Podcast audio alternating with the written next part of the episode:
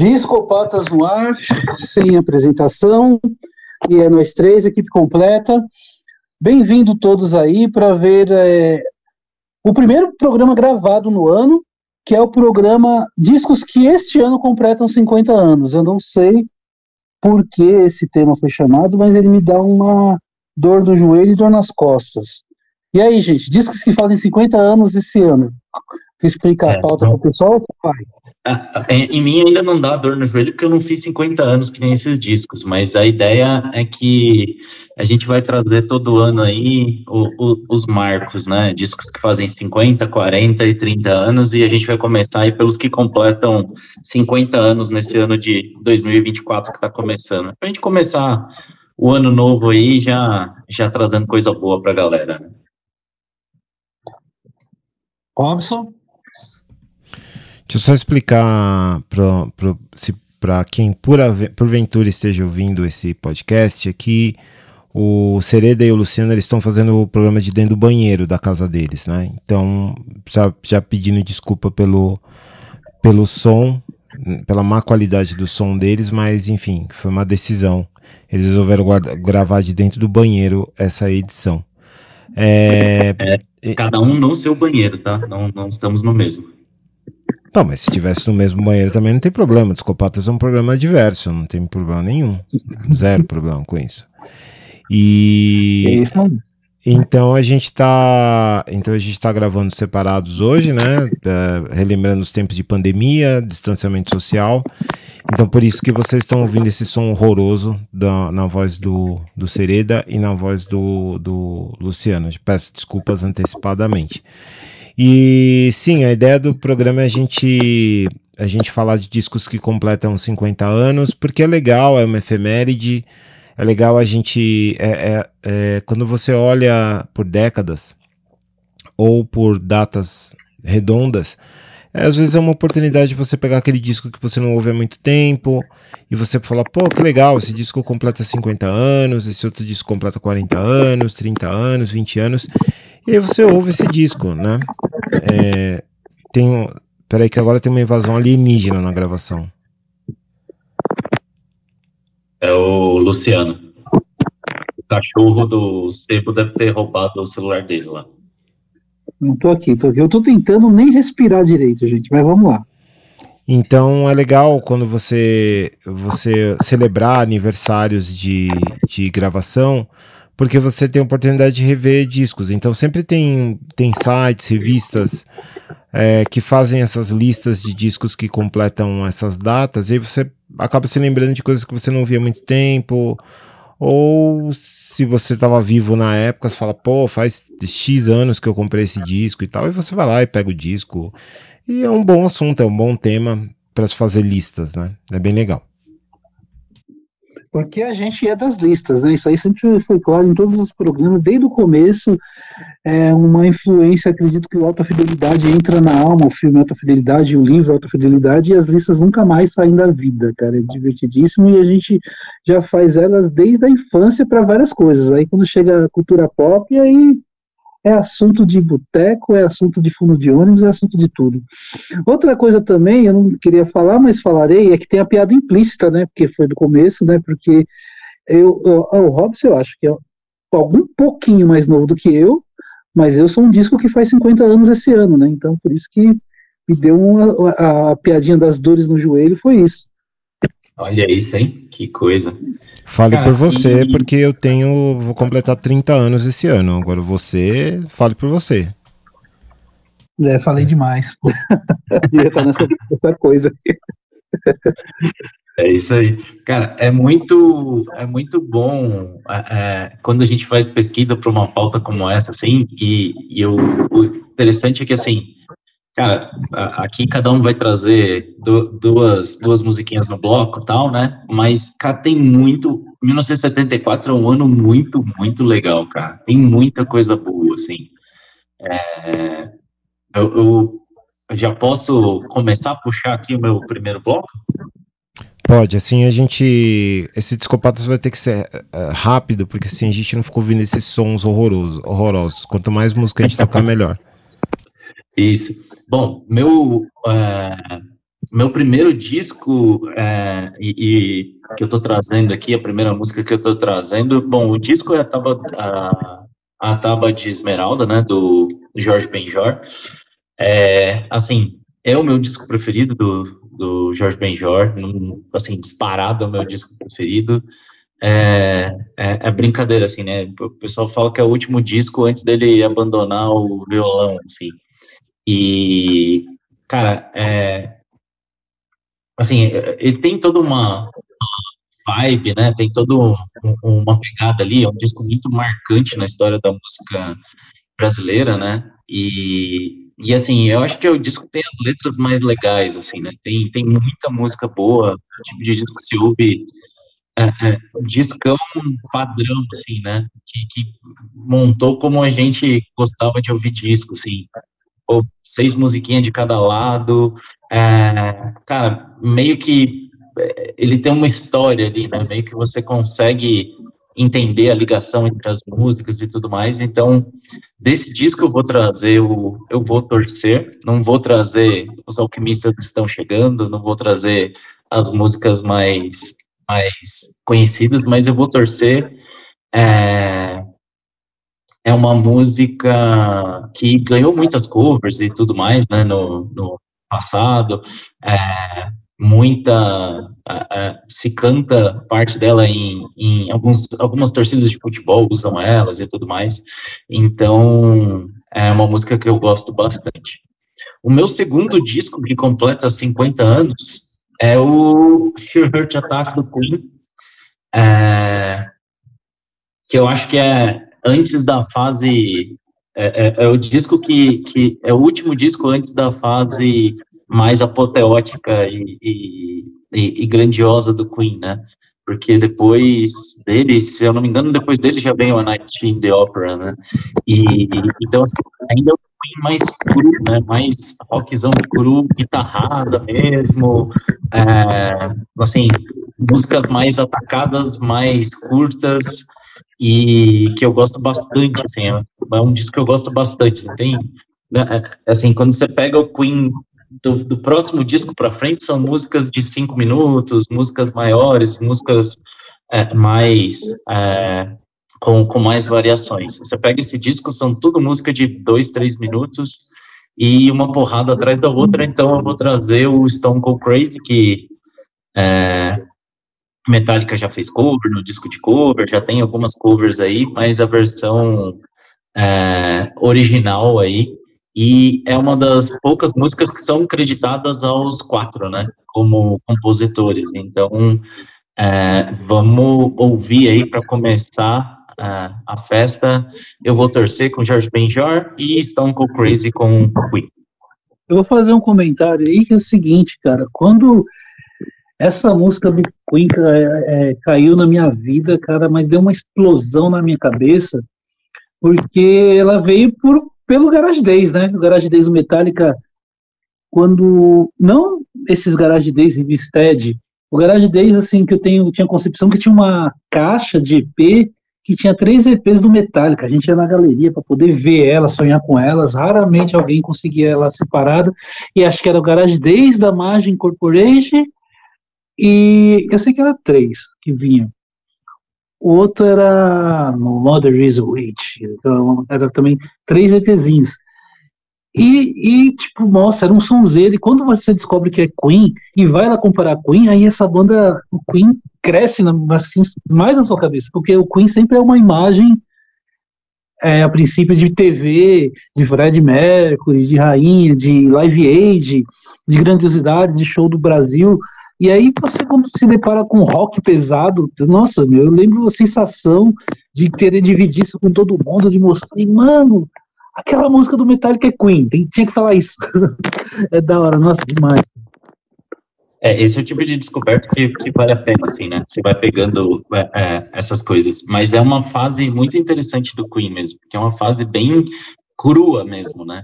E é interessante você ver a evolução, né? Porque ver o que se tornou depois, né, no trabalho. É, é, assim, você imaginar que a banda faz um disco desse, que é um puta disco de rock, assim, direto, né, rock cru, assim, e depois vai para uma Night in the Opera, assim, que é um, uma outra uhum. viagem totalmente diferente, mostra a grandiosidade dos caras, né? Mas essa é uma, uma puta música legal aí. Bora de um... som, então. Fala aí. E deixa um conselho para quem for nerds nível não tem o que fazer como eu, pegar o Garage Days do Metallica, deve ter, tem no Spotify é, já pronto, tipo, é, Garage Days só as originais. Aí você já vai ouvir as originais e, seu, e vai ver a diferença do cover deles e com as originais, tipo Nick Cave, que tem lá. E, nossa, vai expandir seus conhecimentos musicais de uma maneira muito boa, muito da hora. Boa, bora de música.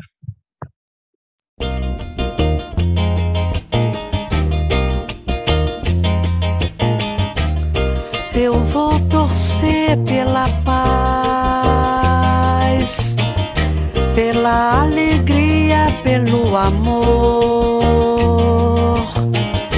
pelas moças bonitas.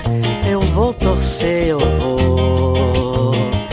Pelas moças bonitas, eu vou torcer, eu vou.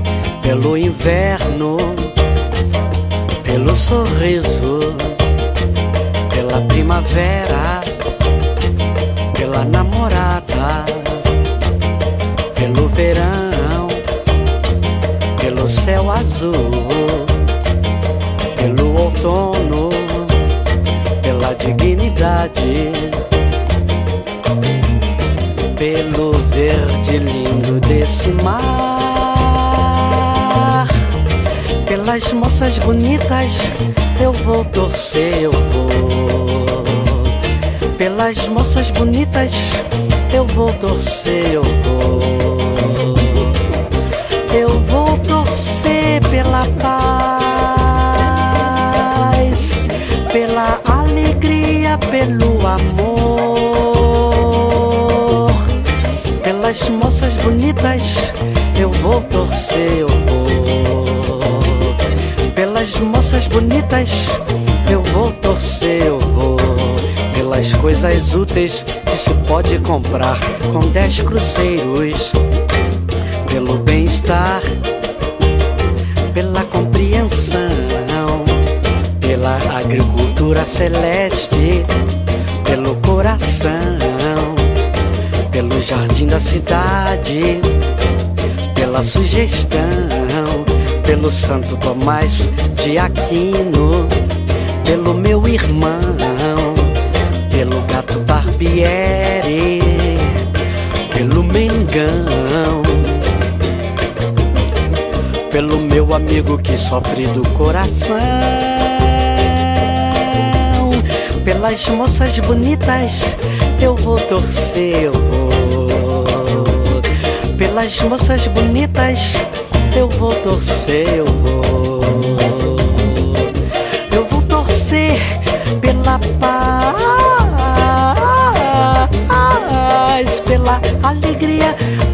Amor. Pelas moças bonitas, eu vou torcer, eu vou. Pelas moças bonitas, eu vou torcer, eu vou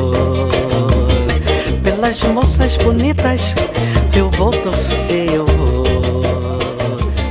Pelas dandocas bonitas,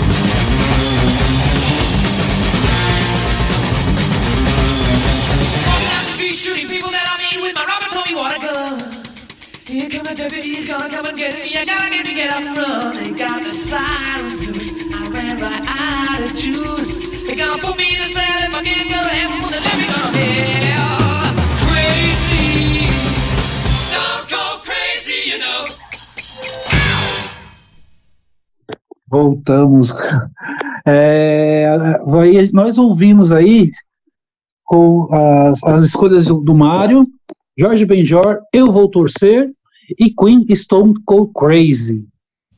Eu só é, queria, queria fazer uma observação sobre o Tábua de Esmeralda. O Tábua de Esmeralda, na minha opinião, é o melhor disco brasileiro de todos os tempos. É, de qualquer disco já lançado no Brasil, o Tábua de Esmeralda é o melhor, na minha opinião, é o número um. É, porque é um disco que pegou uma, uma, uma fase mística do, do Jorge Ben. É, Assim como outros artistas também tiveram fase mística, o Tim Maia, o mesmo fora do Brasil, é, todo mundo em, naquele período. No caso do Hemisfério Norte, o, os hippies no final dos anos 60 apontavam para o misticismo e tudo mais, e isso chegou um pouco tardio, entre aspas, aqui no Brasil e se apresentou no Tábua de Esmeralda. É, é um disco inteiramente sobre, sobre é, Hermes Trismegisto, sobre Nicolas Flamel. Então é, é, é, um disco que, além das músicas serem incríveis, leva você a querer saber mais sobre ocultismo e essas outras ciências, assim. Então é muito legal, para mim é um disco foda, assim. É, como o Sereda falou, foi o disco que o Jorge Ben abandonou o violão, porque na opinião dele não dava mais. É, quando ele foi pro África Brasil, é, já não dava mais, na opinião dele, para tirar o mesmo som de violão que ele tirou no, no Tábua de Esmeralda. Então é um puta disco importante. E só para encerrar esse, essas minhas aspas, uh, aspas, esses meus parênteses, é, deixo uma dica aqui que é o livro África Brasil, da, escrito pela Camille Viola. É, o, o título o título correto é África Brasil. Um dia Jorge Ben voou para toda a gente ver. Da, da, da Edições Sesc, eu tenho esse livro. E, e, e, assim, a Camille fez um baita de um trabalho, porque ela conversou com o Jorge Ben, entrevistou ele, conversou com ele durante muito tempo. É uma puta pesquisa sobre o África Brasil, que não é o disco que o Seredo escolheu, até porque o África Brasil é de 76, mas vale a pena demais ler esse livro, porque é, ninguém nunca conseguiu falar com Jorge Ben como a Camille conseguiu. Eu queria voltar no tempo para várias coisas, mas uma delas era para passar uns dois meses do, na era do lançamento desse disco para ver o impacto e a estranheza deles e a, e a o pessoal consumindo ele na época, né? Viu como então, ele, você... a quebra de realidade que ele deve ter causado. Não, você ia se decepcionar, porque esse disco não vendeu nada. o África Brasil, o Tábua de Esmeralda não vendeu nada.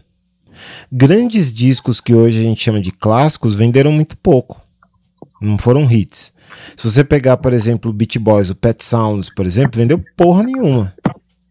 Não foi um hit. Você fala, nossa, como não foi um hit? Não foi. É, foi um é disco. É quase que...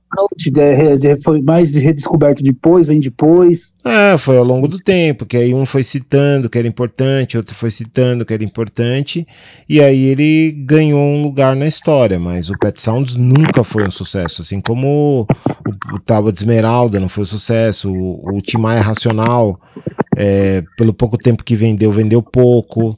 É, então não foram grandes campeões. O, o, Cure, que vai ser objeto de outro programa nosso, é, Boys Don't Cry, por exemplo, não foi hit. Não chegou entre as 30 mais tocadas nos Estados Unidos, na Billboard, por exemplo. Você pensar isso hoje, fala assim, como não chegou, não chegou entre os 30? Então tem coisa que vai ganhando importância ao longo do tempo. Então, se de repente você voltasse na época, você ia se surpreender. Você ia chegar lá achando que o Tábua de Esmeralda tava todo mundo ouvindo, e não, tinha meia dúzia de pessoas só que sabiam do disco do Jorge Ben e ouviam, porque ele não vendeu nada. A maioria achou esquisito e não, não comprou o disco, não vendeu. Meio história do Mutantes também, assim, né? Mutantes começou a ser reconhecido depois que os gringos começaram a falar de Mutantes, né? Estavam aqui fazendo um monte de coisa e. Exatamente. Os discos só foram reconhecidos mais tardiamente. Exatamente. Bom, bora lá. O que é o segundo bloco? Robson. É, então, pro. Uh, bom, 1974, então, a gente está falando aqui desse ano, um ano é, que tem muita coisa legal. É, não é um ano. Musica, é, musicalmente não, não é um ano tão importante quanto o 72, por exemplo. Mas tem coisas, tem coisas importantes, tem discos marcantes. E eu, e eu, eu optei por. Eu optei por sair um pouco do. do das, das, da, das músicas e bandas mais conhecidas e aproveitar esse pequeno espaço que eu tenho aqui no Discopatas para fazer justiça a duas bandas que eu gosto muito e que lançaram discos nesse momento. Então, primeiro o Sparks.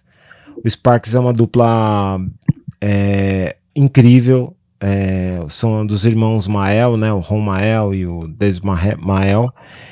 E, e eles lançaram em 1974 o disco Kimono My House que para mim é um dos melhores discos de todos os tempos por tudo por tudo, assim, é um disco para mim completo, da capa maravilhosa das duas modelos japonesas, é, a foto da capa é incrível para eu que sou fotógrafo e faço retratos, eu a, amo absolutamente, sou apaixonado pela capa do Kimono My House. O título do disco, Kimono My House, é maravilhoso, tipo é uma ideia assim incrível para um título de disco. E os Sparks, eles são eles são muito reconhecidos é, em pontos específicos do planeta. O Brasil não é um deles, infelizmente. Aqui os Sparks não são conhecidos praticamente, não se ouve falar deles. Mas os Estados Unidos, por exemplo, Sparks é grande. Inglaterra, os Sparks são enormes na Inglaterra é, fazem shows assim, estádio, é, banda grande. E eles estão aí há mais de 50 anos, tocando até hoje. E são influências para tudo quanto é dupla de música pop que saiu depois, Pet Shop Boys, todo mundo. Todo mundo cita o Sparks como referência de Soft Cell. Todo mundo cita o Sparks como referência de dupla.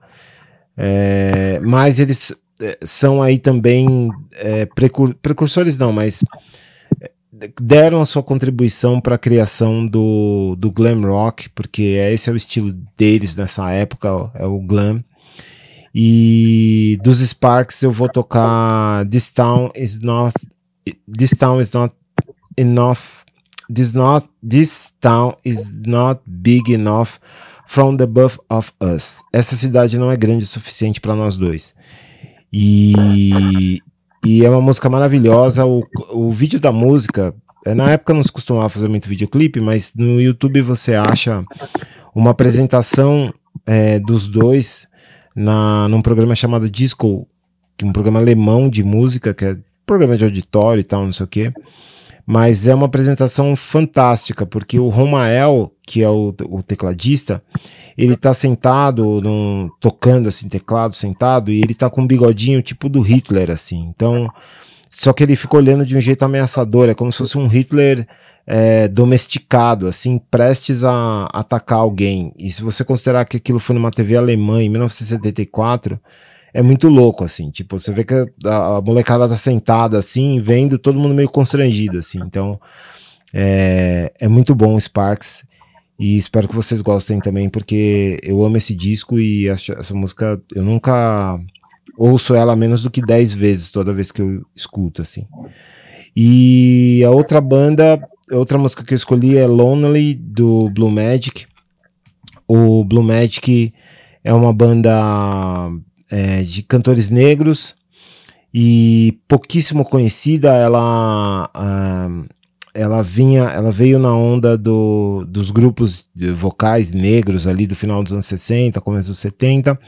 Mas se eu pudesse dizer em termos de audiência uh, ou de famosidade, digamos assim, o Blue Magic é o menos famoso de todos. For considerar Earth, Wind and Fire, uh, esses grupos assim.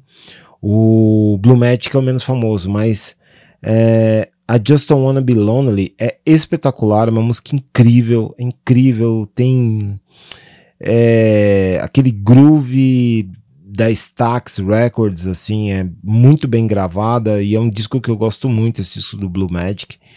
E o disco tem outras músicas incríveis como Sideshow, mas a Just Don't Wanna Be Lonely pra mim é a, é a minha preferida deles e a gente vai ouvir uma versão aí que é bem grande, bem longa e vale a pena, espero que vocês gostem também de Blue Magic. Esse, o Blue Magic eu já, já conhecia, é bem legal, mas um comentário que você fez aí, pelo menos é, você compartilhou com a gente que constrangimentos de, de, de audiência em programas de auditório não é especialidade só do Brasil, né? Conseguimos, os caras também tiveram, conseguiram fazer isso lá fora. É, eu acho que foi de propósito, né? É, tipo, eu acho que é de, era de propósito, porque ele continuou com esse, esse visual durante muito tempo depois e, e ficou característico, assim. É, eu acho incrível, eu acho do caramba, assim, se vocês puderem ver depois também, é, é muito engraçado, porque ele, o Romael fica fazendo umas caras ameaçadoras, assim, toda vez que a câmera chega perto dele, você ele tá com um bigodinho igual do Hitler, cabelo penteado para trás, roupa, a gola da camisa fechada até o pescoço, claramente é uma referência ao, ao Hitler, mas é como se fosse um Hitler domesticado, assim, tipo, como se ele estivesse preso numa coleira sem poder fazer nada a não ser tocar teclado. Então é, é muito legal. Clóvis, me tira uma dúvida, porque quando você falou isso aí, me veio uma imagem na cabeça. O Paul McCartney, no vídeo Coming Up, tá fazendo uma relação a isto, a esse, a esse grupo? Ah, eu acho que não. Eu Porque ele que... faz exatamente esse bigodinho no teclado, cabeça sabe? O Coming Up ele faz várias cenas dele mesmo gravando, né? Aí você foi falando sobre essa cena e como você falou teclado agora, eu vou ver se é isso, cara. Eu não sei, eu acho que não. É, mas, mas o. É que assim, o Sparks ele, ele é muito, como eu falei, é muito influente na Inglaterra. É, é. Eles, são, eles são de Los, Los Angeles, né? Mas eles são muito, muito sucesso na Europa, assim. Pode ser, de repente, não sei, mas é, eu acho que, sei lá, não sei, eu, eu, não consigo dizer assim, mas. Tá aí no, oh, tá até o final do programa, tô mandando uma mensagem pro povo aqui, até o final do programa, ele respondendo, a gente tira a dúvida. Isso. Então vamos lá, vamos ouvir Sparks e depois Blue Magic, daqui a pouco a gente volta.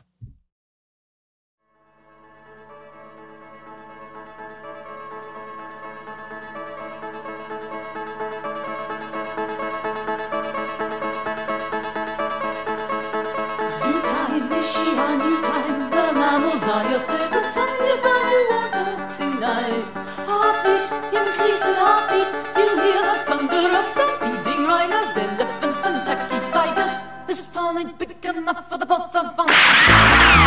Heaven me who's gonna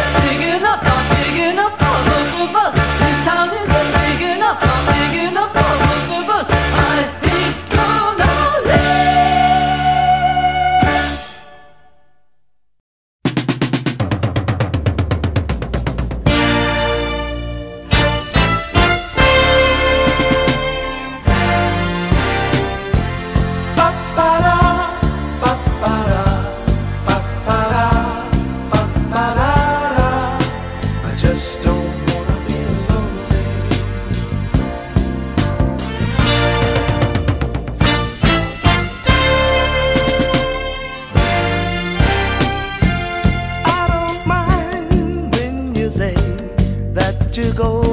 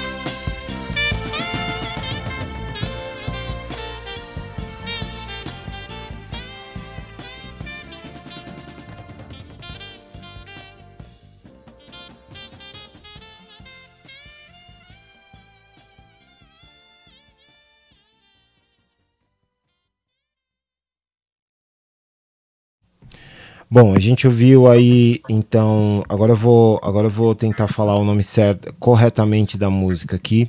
A gente ouviu This Town ain't Big Enough for the Both of Us, que em português essa cidade não é grande o suficiente para nós dois, da, da, dos irmãos Russell e Ron Mael, é, os Sparks. Nossa, vê aí se tá tendo um problema no seu som aí, cortando. Não, no meu não tá não. Ah, é, agora ficou normal. A gente não tava te ouvindo. Eu só tô. Bom. Voltou É. agora. Então, a gente viu Sparks com This Town ain't Big Enough for Both of Us. E a gente viu eh, I Just Don't Wanna Be Lonely do, do Blue Magic. Bom, Boa. o próximo bloco será o meu. Mas Eu- deixa eu te atropelar antes. Antes de, antes de, de você puxar o próximo bloco, eu queria fazer as menções honrosas aqui a discos que eu queria colocar, mas não, não cabem, né? É, cara, é difícil escolher só dois, né? E, e eu só vou puxar uma listinha aqui, depois se vocês tiverem alguma da, da de vocês que ficou fora também. Mas assim, do- dos brasileiros foi um ano que tiveram álbuns marcantes, né? Além do, do, do de Esmeralda, é, Elise Tom, né, que inclusive tem um documentário que foi lançado aí no final de 2023. É, daqui a pouco está nos streamings também. Ainda deve estar passando em uma outra sala de cinema, mas é o ano de lançamento do Elise Tom. O Guita do Raul Seixas, né, Olha. também é de 74. É, o Loki do Arnaldo Batista também, né? Então, se a gente pegar aí só no cenário nacional aí, se a gente pegar esses quatro discos, já é coisa pra caramba. E aí, a gente falou é, há pouco tempo atrás aí de Deep Purple, Bird do Deep Purple também é de 74. É, o Kiss, né? Lançou disco 74, Neil Young e é, a gente fala muito de, de Kraftwerk aqui, eu acho que logo mais a gente tem que fazer um programa sobre Kraftwerk. O Autobahn também é um dos discos icônicos aí do, do Kraftwerk, é de 74. Tem mais coisas aí na lista de vocês que ficou fora? Slade. Ah, eu, eu, so- eu sofri por duas coisas. Primeiro que Slade, eu fui Slade ficou de fora. pôr o primeiro disco da, não sei se é o primeiro disco da Alessi Brandão, eu chequei tudo atropelado, vocês viram o que aconteceu aí nos meus dias, na minha tecnologia. E aí, quando eu escolhi, tava vendo a música, só que nessa pressa eu tava no Spotify, uma coisa que não é confiável. E aí o disco saiu por sete- em 75, e aí eu desisti, que é o Alessi Brandão, antes que eu volte a ser nada. E aí eu meio que na dúvida se era 75, 74, aí eu dei uma segurada. E o Rush ele perdeu porque eu tentei equilibrar a minha lista, sempre pondo mulher, pondo gente preta também, então eu ia pôr né, toda aquela branquidão assim, duas coisas. O Rush, o primeiro Rush perdeu também nessa coisa, né? Ó, saiu em 74 também o Walls and Bridges do John Lennon, que tem Bless You, que é uma música linda. O On the Beach do Neil Young também saiu em 74. É, fiquei falando aqui o disco do Slade saiu, né? 74. Pra quem tá saudade do, tem saudade do programa que a gente gravou sobre Slade, né? É... Quer regravar? Vamos, vamos fazer o Slade parte 2. É, o disco do Genesis também, né? O The Lamb Lies Down on Broadway também saiu em 74. Tem bastante coisa que saiu em 74 aí, bastante coisa legal. É, eu não sou muito fã, mas quem é fã gosta desse disco, né? O Red do King Crimson também é de 74. Mas gosto tanto quanto o Slade. Manda sua lista aí, Luciano. Então, aí a minha lista, ela, eu fiquei assim, eu, eu tava de segunda de pôr uma música muito grande e o Robson falou, vou pôr a versão mais longa da outra, então agora fiquei tranquilo, mas aí o programa que nós estamos fazendo, tentando fazer curto pelo método que nós usamos hoje, vai ganhar nas músicas, né? Então a minha versão comprida é do álbum do Lou Reed, é, Rock and Roll, que tem a Sweet Jane dali, ela tem uma introdução. E a primeira vez que eu ouvi essa música, então lá no disco ela chama Intro Sweet Jane, né? Porque a Sweet Jane já tinha já tá rolando por aí. E a primeira vez que eu ouvi essa música, eu não sabia que ela era isso, eu não sabia que ela era ela. Ganhei uma fita cassete de um amigo, que chamava Celso, morava lá no, no Bonifácio. E eu fui ouvindo aquela introdução de guitarra, eu, eu me senti num show sem ser avisado da música que, que vinha por essa introdução. E eu conseguia sempre repetir esse sentimento eterno, eternamente, até a fita sumir, evaporar. Então, Lou Reed, uh, intro, Sweet Jane, né, intro barra Sweet Jane, é uma coisa que eu gostaria muito de dividir esse sentimento com quem ouve a gente aí, uma coisa fantástica, e quando entra Sweet Jane, o impacto é nas estruturas da realidade, gente.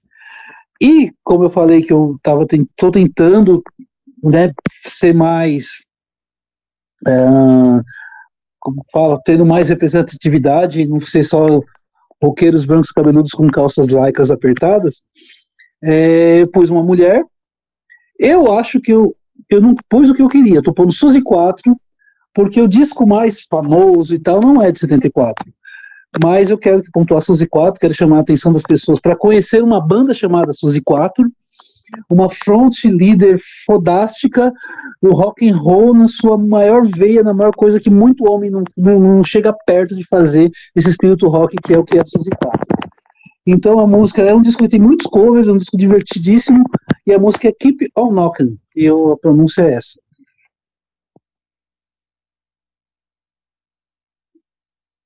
Pode tocar as músicas já? Pode tocar a música, pensei que já era a pausa da volta. Vamos ouvir aí, gente.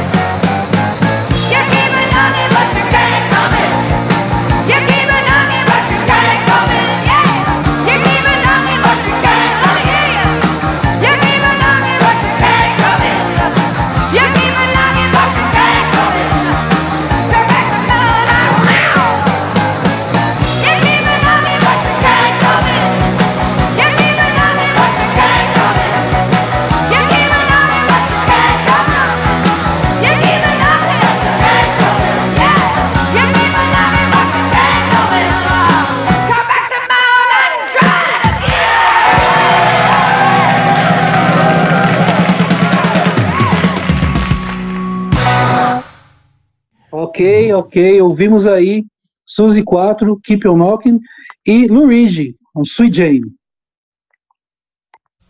Legal. Vamos às considerações finais aí. O que mais vocês lembram de 74? O que mais vocês ficaram com dó?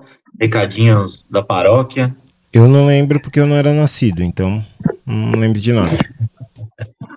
E eu volto e meia, é, um jovem entra na loja e faz uma analogia descobrindo que eu nasci na ditadura militar.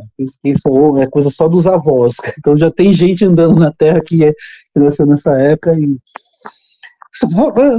só para 74 é quando teve o show, talvez a pergunta é no ar, se ninguém lembra. O show do Alice Cooper no Brasil? Primeira vez que, que vê alguém? Não sei, é tem, que, assim, tem que olhar. 73, 73, que diz que é o primeiro grande show assim dessas coisas. Fica aí a pesquisa aí, o pessoal conversar no comentário aí. Eu acho que é. Beleza, gente? Então depois de encerrar esse, esse negócio aí, esperando aí o pessoal aí comentar e é, o primeiro, show, o primeiro show do Alice Cooper é, no Brasil que... foi em 74, sim. 74, né? É, sempre o pessoal tem essa referência do primeiro, não sei se é o primeiro, mas a primeira coisa grande, pô, cara, vai em 74 no Brasil, né, meu? É meio... 30 de abril de 1974. Puta, que da hora, hein, cara, que da hora. 74 da hora. também é o ano da Copa é do muito... Mundo, né, que o Brasil perdeu é, o Brasil foi eliminado na Copa do Mundo de 74. Copa da Alemanha. Sim, sim, o pessoal exalta 70, 70, mas em 74 o Zagallo também estava lá para perder também. O Zagallo estava lá para perder, mas o Pelé não é? foi nessa Copa, né? Embora o time fosse bom, tinha alguns remanescentes de 70, mas uh, foi, o, foi uma Copa onde o Brasil acabou sendo eliminado aí e, enfim, mas não foi tão mal assim quanto as pessoas dizem, não. Era um uhum. baita time, mas era foi ó, foi onde apareceu pela primeira vez o a Laranja Mecânica, né? O, o time da Holanda que fez história, mas naquilo, né? Jogaram como sempre, jogaram como nunca e perderam como sempre. Esse é o lema da portuguesa, né? também, da seleção, da seleção, da seleção mexicana também. Beleza, despedida. Pessoal aí, alguém tem uma dica cultural? Cara, eu posso, posso fazer aqui. Você tem, Robson? Não, quero acabar logo porque esse áudio tá horroroso. então as dicas ficam para o próximo programa. É, ouçam os discos de 74, faz aquela busca. Tem sempre gente que monta aí. Acho que vale a dica, do, do Luciano. Tem sempre gente que. Tem muita gente disposta que monta playlist no Spotify. Então, se buscar lá por 1974, vão ter umas playlists também. Acho que vale a pena é, ouvir, porque aí você ouve um pouquinho do, do contexto da época também, né? Muitas coisas conversam entre elas aí. E ficamos aí é, com nosso Discopatas toda semana, toda segunda-feira e até semana que vem. Até!